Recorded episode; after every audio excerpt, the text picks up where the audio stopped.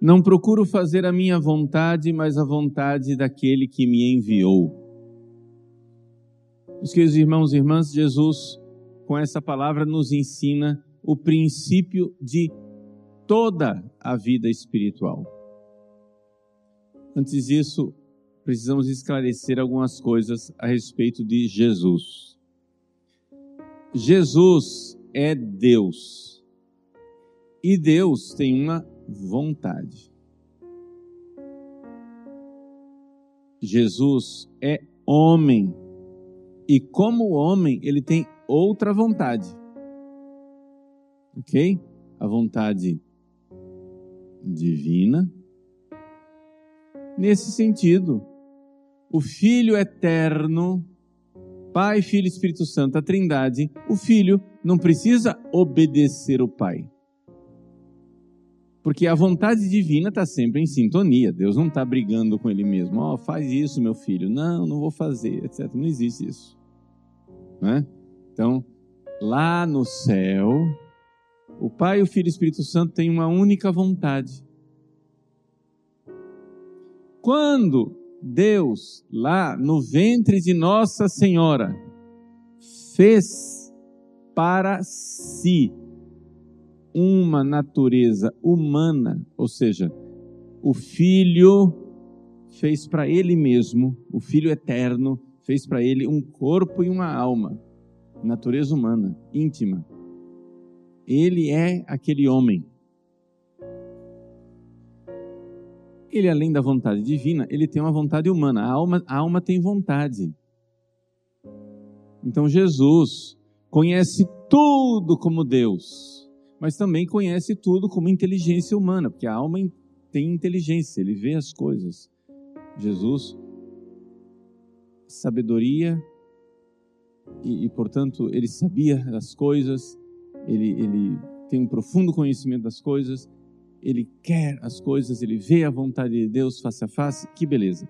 É a alma humana.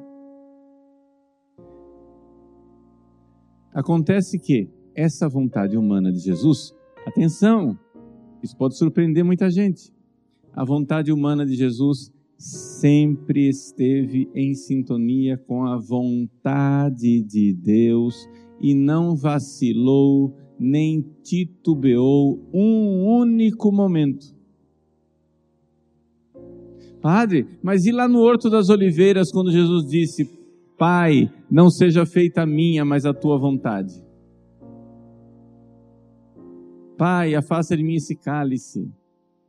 Havia ali um conflito entre duas vontades. Sim, mas não na vontade da alma. A vontade da alma de Jesus sempre esteve em sintonia com Deus. Acontece que nós temos outras tendências naturais. A, nat a tendência natural do homem, por exemplo, é não querer morrer. A vontade da alma de Jesus estava aceitando a vontade de Deus. Mas a natureza humana, não é? Não foi feita para morrer. Não foi feito para aceitar o mal e a injustiça. Não foi feito para aceitar a cruz. Então, tem algo que esperneia em nós, embora a vontade de Jesus estivesse firme o tempo todo querendo fazer a vontade de Deus. Mas dentro dele, as potências inferiores estavam esperneando. Entendeu? Só explico isso. É um, um parêntese do catecismo para ninguém pensar assim que ah, lá na, na, no Horto das Oliveiras, Jesus, a vontade de Cristo estava em conflito com a vontade de Deus. Não é verdade. Jesus sempre esteve em perfeito sintonia, em perfeito acordo. O que estava brigando, a briga era mais de, da natureza humana de Cristo dentro dela mesma. A natureza superior com a natureza inferior dentro da natureza humana esse conflito ele existe dentro de nós, até mesmo sem o pecado. Por quê? Porque nós estamos num mundo onde a nossa tendência natural muitas vezes é negada pela injustiça, pela doença, pela morte, etc. Então nós temos que entender isso. criançada. Não tem jeito de você viver neste mundo sem ser contrariado. Vamos supor, ficção científica total. Vamos supor que todo mundo parasse de pecar agora. E a gente vivesse num mundo onde não tivesse mais pecado.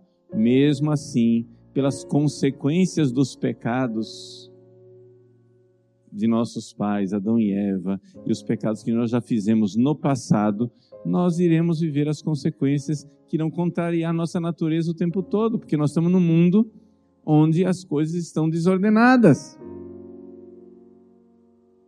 Onde tem morte. Isso contraria a nossa vontade. A morte contraria a nossa vontade, sim ou não? A doença contraria a nossa vontade, sim ou não? O envelhecimento contraria a nossa vontade, sim ou não? E assim por diante. Agora, se você acrescenta isso o pecado, a injustiça, haja contrariedade. Aí sim que a contrariedade né, aumenta mais ainda. Nós vivemos todos os dias com pessoas que cometem injustiças contra Deus, contra nós, contra os outros o tempo todo. Gente, faz o cálculo aí. Tem 7 bilhões de pessoas no planeta. Vamos supor que cada um cometa todos os dias somente, já é muito, somente um pecado venial. Deus foi ofendido nesse dia sete bilhões de vezes.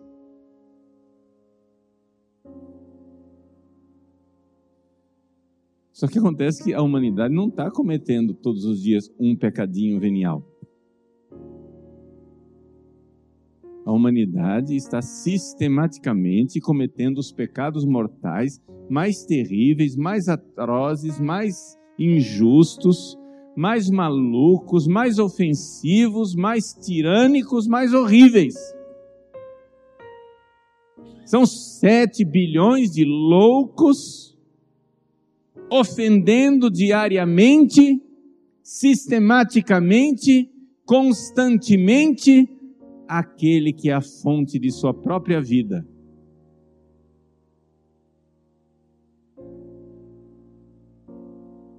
Gente, o pecado é uma loucura. A humanidade é um manicômio. Nós somos sete bilhões de loucos diariamente ofendendo aquele que é a fonte do nosso bem-estar. Que é a fonte da nossa salvação. Você imagina só, só fazer uma metáfora doida, né? uma comparação doida. Lá, o, tá lá um, um caldeirão, imagina você está na, na, na beira, na orla de um vulcão. Está lá o magma, o, o fogo, a coisa, etc e tal. E um papai bondoso vai lá resgatar a criancinha que estava caindo na cratera do vulcão.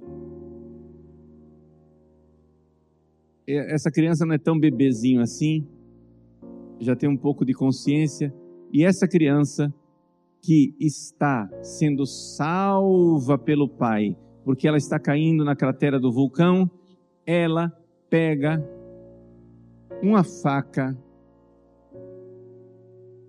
e fica ferindo o pai que está salvando ela.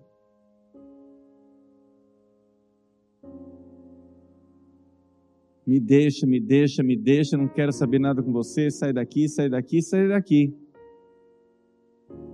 É uma metáfora meio doida. Mas é para você tentar compreender o que é a humanidade. E quando eu digo que a humanidade é louca, que o pecado é loucura, onde você ofende diariamente, constantemente aquele que é a fonte da sua salvação. Ele está te salvando da cratera do vulcão, do inferno eterno. E você, ao invés de se revoltar contra os demônios estão lá puxando você para o inferno, você acaricia os demônios, faz as vontades deles e se volta contra Deus, cospe na cara de Deus, ofende Deus. A pessoa dessa é louca.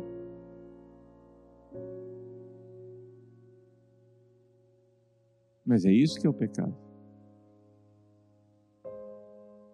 Ele está querendo me salvar e eu estou ofendendo quem está me salvando. Voltemos à frase de Jesus, agora que nós esclarecemos a verdade sobre Cristo, que ele sempre faz a vontade do Pai. Está escrito aqui no Evangelho: o Filho faz sempre a vontade do Pai.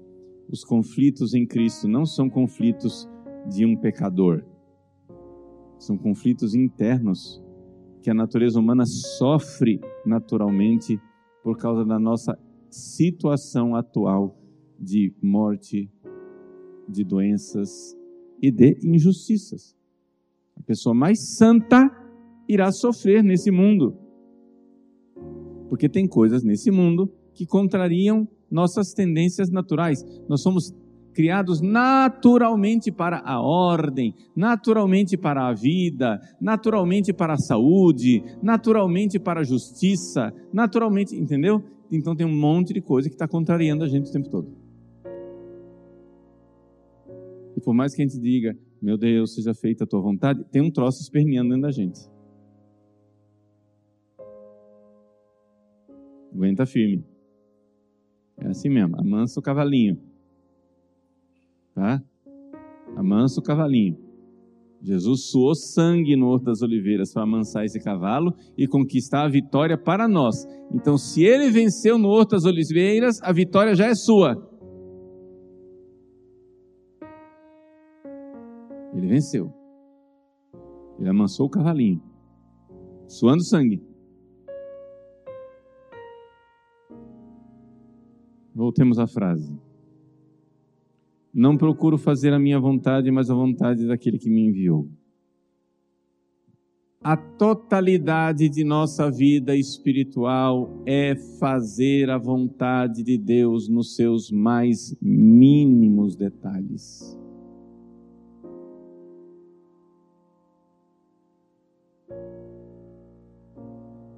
Vou dar um exemplo banal, depois vou aumentando os exemplos para você notar. Você sai de casa, esses dias está chuvoso em Cuiabá, mas nem porque está chuvoso o cuiabano aprende a sair com guarda-chuva de casa. Isso é sistemático, isso é a cultura cuiabana. Cuiabano não, não anda com guarda-chuva. Ponto.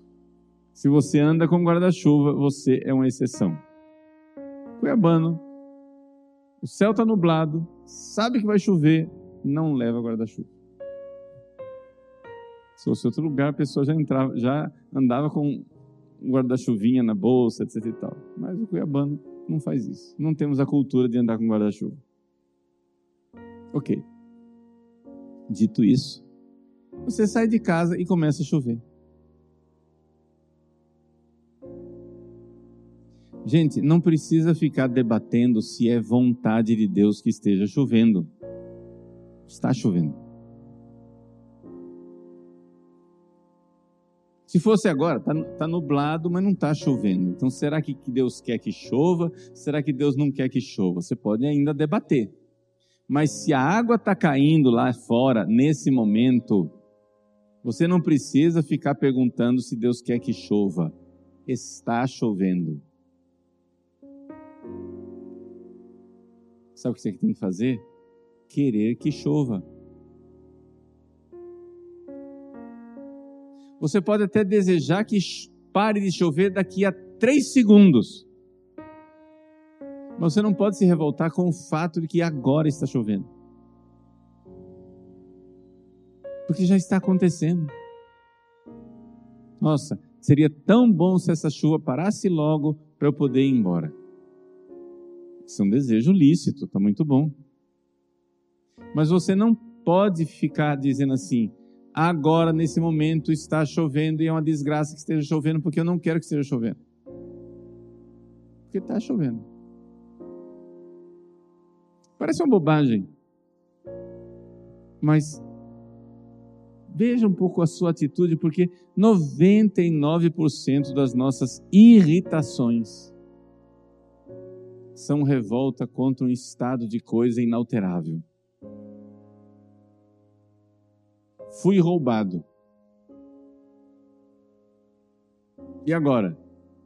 Bom, agora Deus permitiu que eu fosse, roubado, sim ou não? Tá bom? Então eu quero ter sido roubado. Vou lá na polícia registrar o BO, vou processar a pessoa, vou protestar no cartório, tudo que você quiser. Faça as coisas para que a justiça seja feita. Mas você não pode escolher não ter esse transtorno, porque já aconteceu.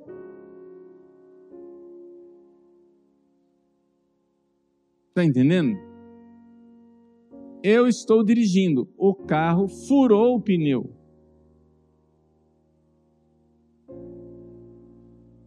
Não se revolte com o fato de o carro ter furado o pneu, já furou. Claro, você vai sair do carro, pegar o step, tirar o macaco, trocar o pneu, etc., colocar no bagageiro do carro, levar para o borracheiro, pagar o borracheiro, trocar de novo o pneu, colocar o step de volta, fazer essas coisas todas que são necessárias, e isso é um transtorno. Você não pode não querer fazer isso, porque já aconteceu. Deus permitiu que você tenha esse transtorno, sim ou não? Então o que é que você quer se revoltar contra aquilo que já aconteceu?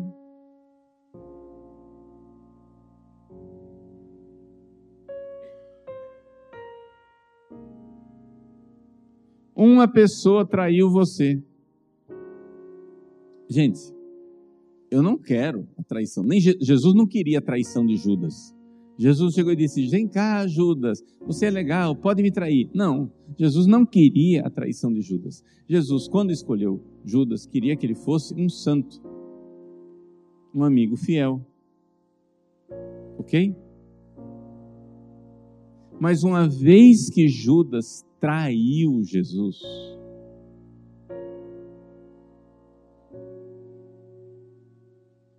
Qual é a atitude de Jesus para com esse fato acontecido e revogável? Entendeu? Não vamos tentar, tentar, entrar aqui na psicologia de Jesus, que nos levaria muito longe. Mas olhando para a nossa psicologia, volta para você. Como é que você, diante de uma traição, quem traiu você? Um amigo? Seu marido? Sua mulher? Seu filho? Seu vizinho? Seu sócio? Quem traiu você? Veja, na medida do possível, se defenda. Na medida do possível, resolva o problema. Tem coisa que não tem solução. Seu sócio traiu você, roubou o dinheiro que você tinha no banco, apostou num cassino e perdeu todo o dinheiro. O que, é que você vai fazer? Ah, vou processar ele. Tudo bem. Mas o dinheiro vai brotar do chão?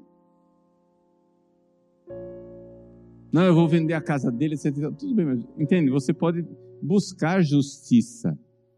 Mas esse transtorno, criança, já aconteceu, queira, eu quero o transtorno que já está acontecendo.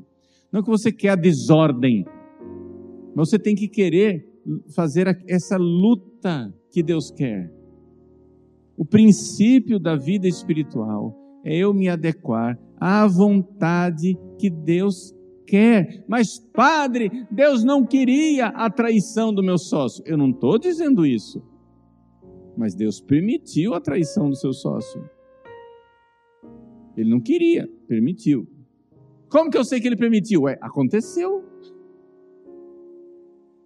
Ou não? Se aconteceu, Deus permitiu.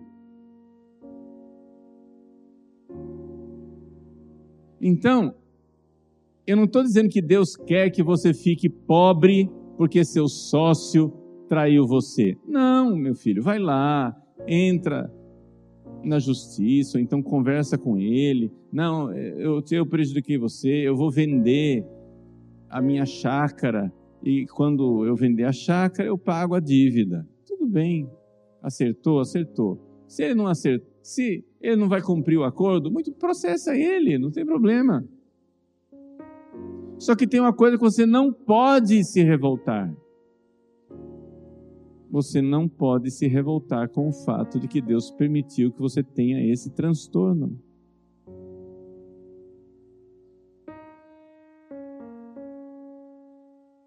Ou não?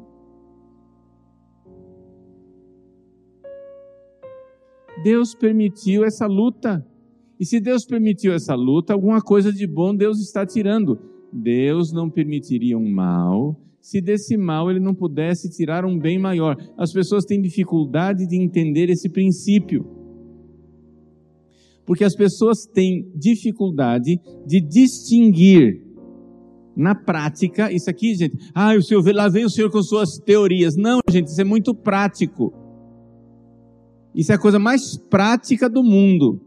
Existem coisas, você vai ao médico, e o médico dá o diagnóstico e ele diz para você: ó, isso daqui tem cura e isso daqui não tem cura. Isso é prático. Não adianta você querer curar uma coisa que não tem cura. Ok? Certas coisas não têm cura. Ou pelo menos não se descobriu a cura ainda.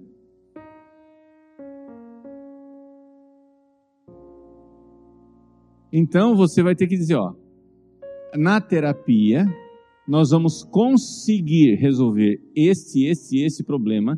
Agora esses outros aqui não vai ter solução. Isso é uma coisa bem prática. Por quê? Porque qualquer médico prático na sua prática médica não vai tentar curar o incurável, porque ele vai perder tempo, recursos, remédio, paciência, dinheiro, tudo. Ele não vai curar o incurável. Tá claro isso para você? Que isso é uma coisa prática.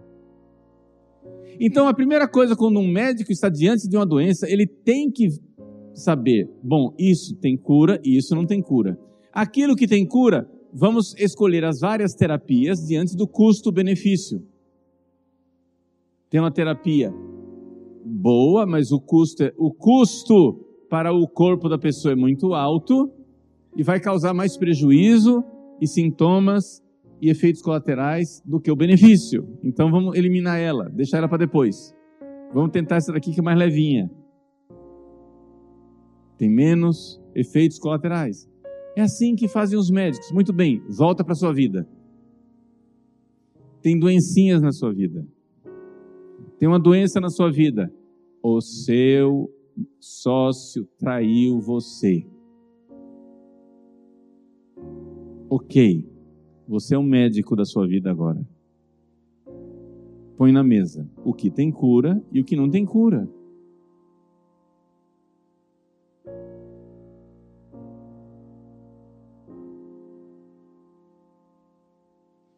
O que não tem cura? O transtorno. Gente, o transtorno já aconteceu. Só que tem gente que gasta uma energia enorme ficando perguntando: mas como que ele foi fazer isso? Mas por que, que ele foi fazer isso? Mas não devia ter feito isso. Mas olha só, ele fez isso. Gente, ele já fez.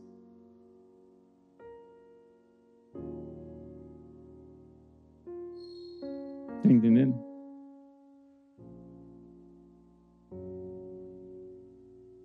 Então você vai fazer o quê? Olha aqui. Olha aqui, seu infeliz. Você me causou um prejuízo enorme. Agora você vai me ajudar a resolver esse prejuízo. Não quero. Então eu vou processar você.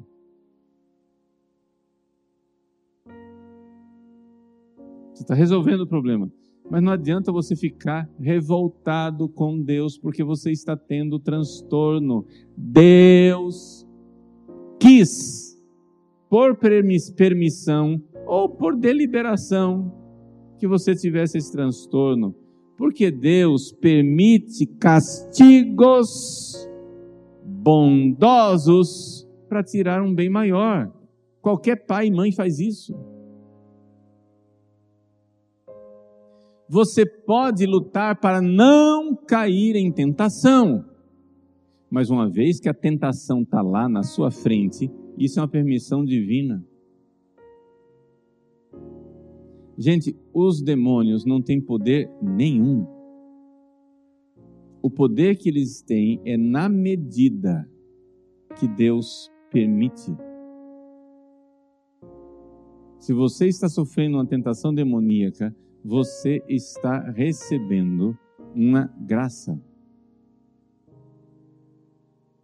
Porque o Deus de bondade e misericórdia está permitindo, na medida em que Ele, Pai bondoso, sabe que Ele vai tirar uma grande coisa boa e positiva para o seu filho, para sua filha.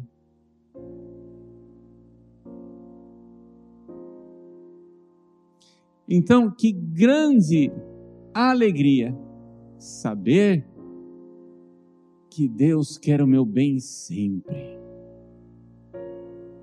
Eu estou aqui. Aconteceu um negócio.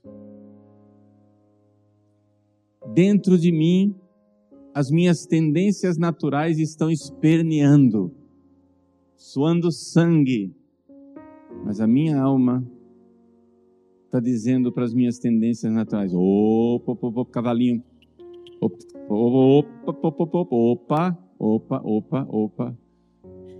Tem aqui uma permissão divina. É luta, é difícil. Segurar a rédea desse cavalinho. Jesus suou sangue no Horto das Oliveiras para que ele, ali naquela vitória, desse a você a graça da vitória sobre suas tendências naturais ordenadas e desordenadas. Tem tendências ordenadas que nos fazem sofrer porque nós estamos no mundo desordenado. E tem tendências desordenadas dentro de nós que nos fazem sofrer porque elas são desordenadas.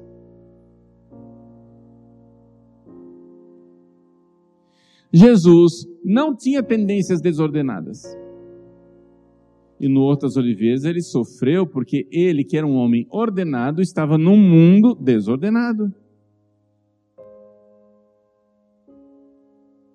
E as tendências ordenadas de Cristo estavam esperneando contra aquela desordem que estava ali diante dele, chamada injustiça, traição, morte, pecado da humanidade. Isso chama-se sofrimento que é, que é sofrimento? É uma colisão entre ordem e desordem, né? Ou às vezes entre duas desordens.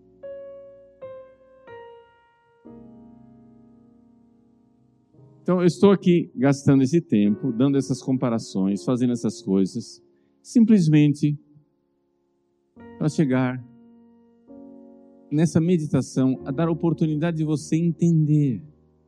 Leva isso para a oração. Totalidade da vida espiritual é renunciar às minhas vontades, os meus caprichos e realizar a vontade de Deus em tudo nos mínimos detalhes. Padre, qual é a vontade de Deus? Aí você tem que ser médico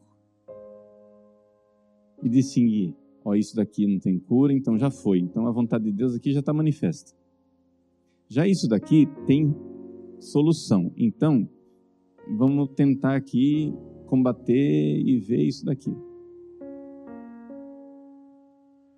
Os santos nos ajudam muito a saber o que é que tem solução e o que não tem solução, porque eles são os doutores, eles são os médicos experientes. Então tem coisa que tem cura, tem coisa que não tem cura. Tem gente que vem no confessionário querendo que eu dê a receita de não ser tentado. Eu disse, meu filho, isso não tem cura.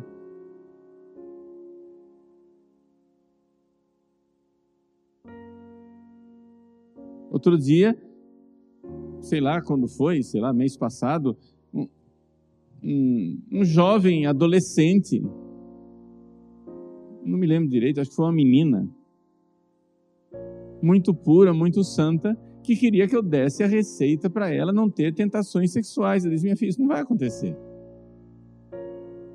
Pode, eu posso te ensinar a evitar as ocasiões, eu posso evitar fazer uma forma de ensinar você a lutar, a, a tirar a cabeça dos pensamentos maus, a não cair em ocasião, a não ficar alimentando essas coisas, né? a usar os meios espirituais da água benta, do recurso a seu anjo da guarda, a Nossa Senhora, aos santos que morreram pela castidade. Todos esses são recursos espirituais na luta contra a tentação, contra a castidade. Eu posso te ensinar a lutar. Agora você está querendo que eu te ensine a não ter luta. Isso não vai acontecer. Isso não tem cura. Deus decretou que nós vamos lutar.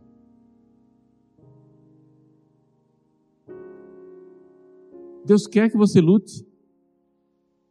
Por quê? Porque você, se você não, nesse mundo aqui, desse jeito que ele é, se você não luta por nada, é porque você não ama nada.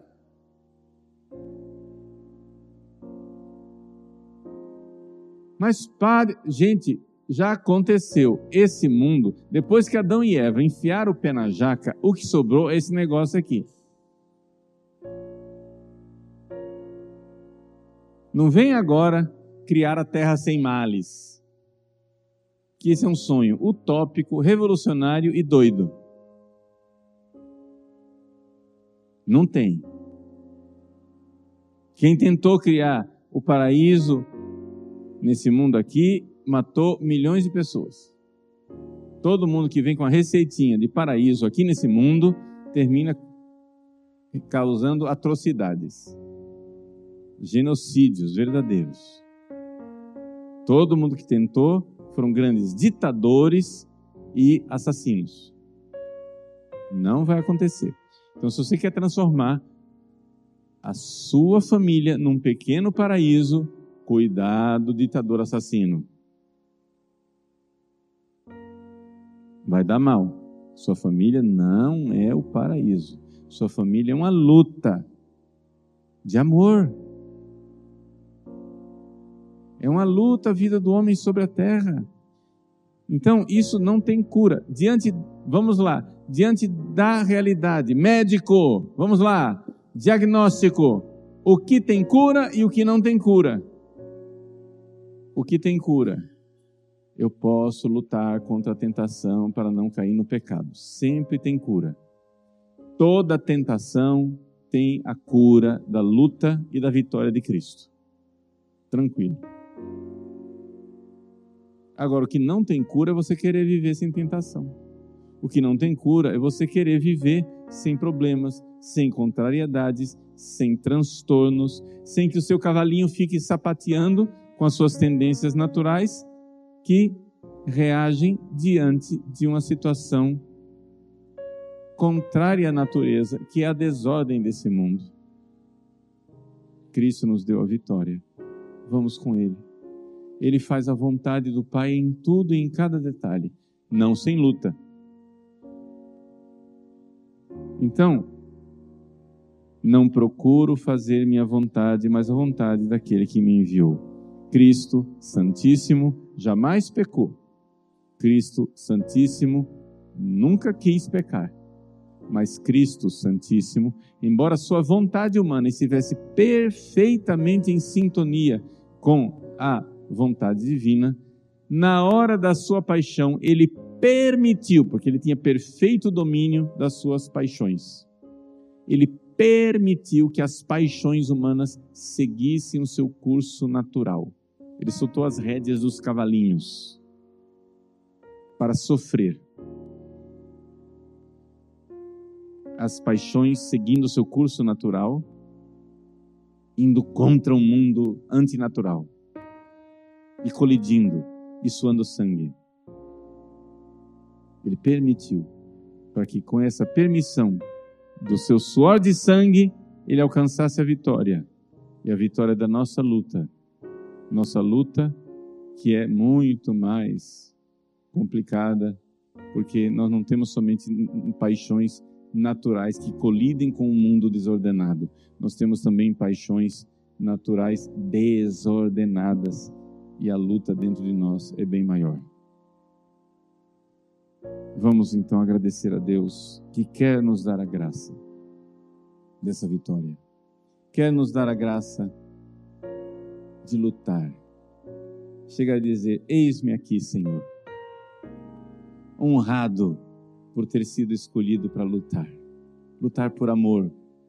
Lembre, se você não luta por nada, é porque você não ama nada. Deus quer que você ame, Deus quer que você lute.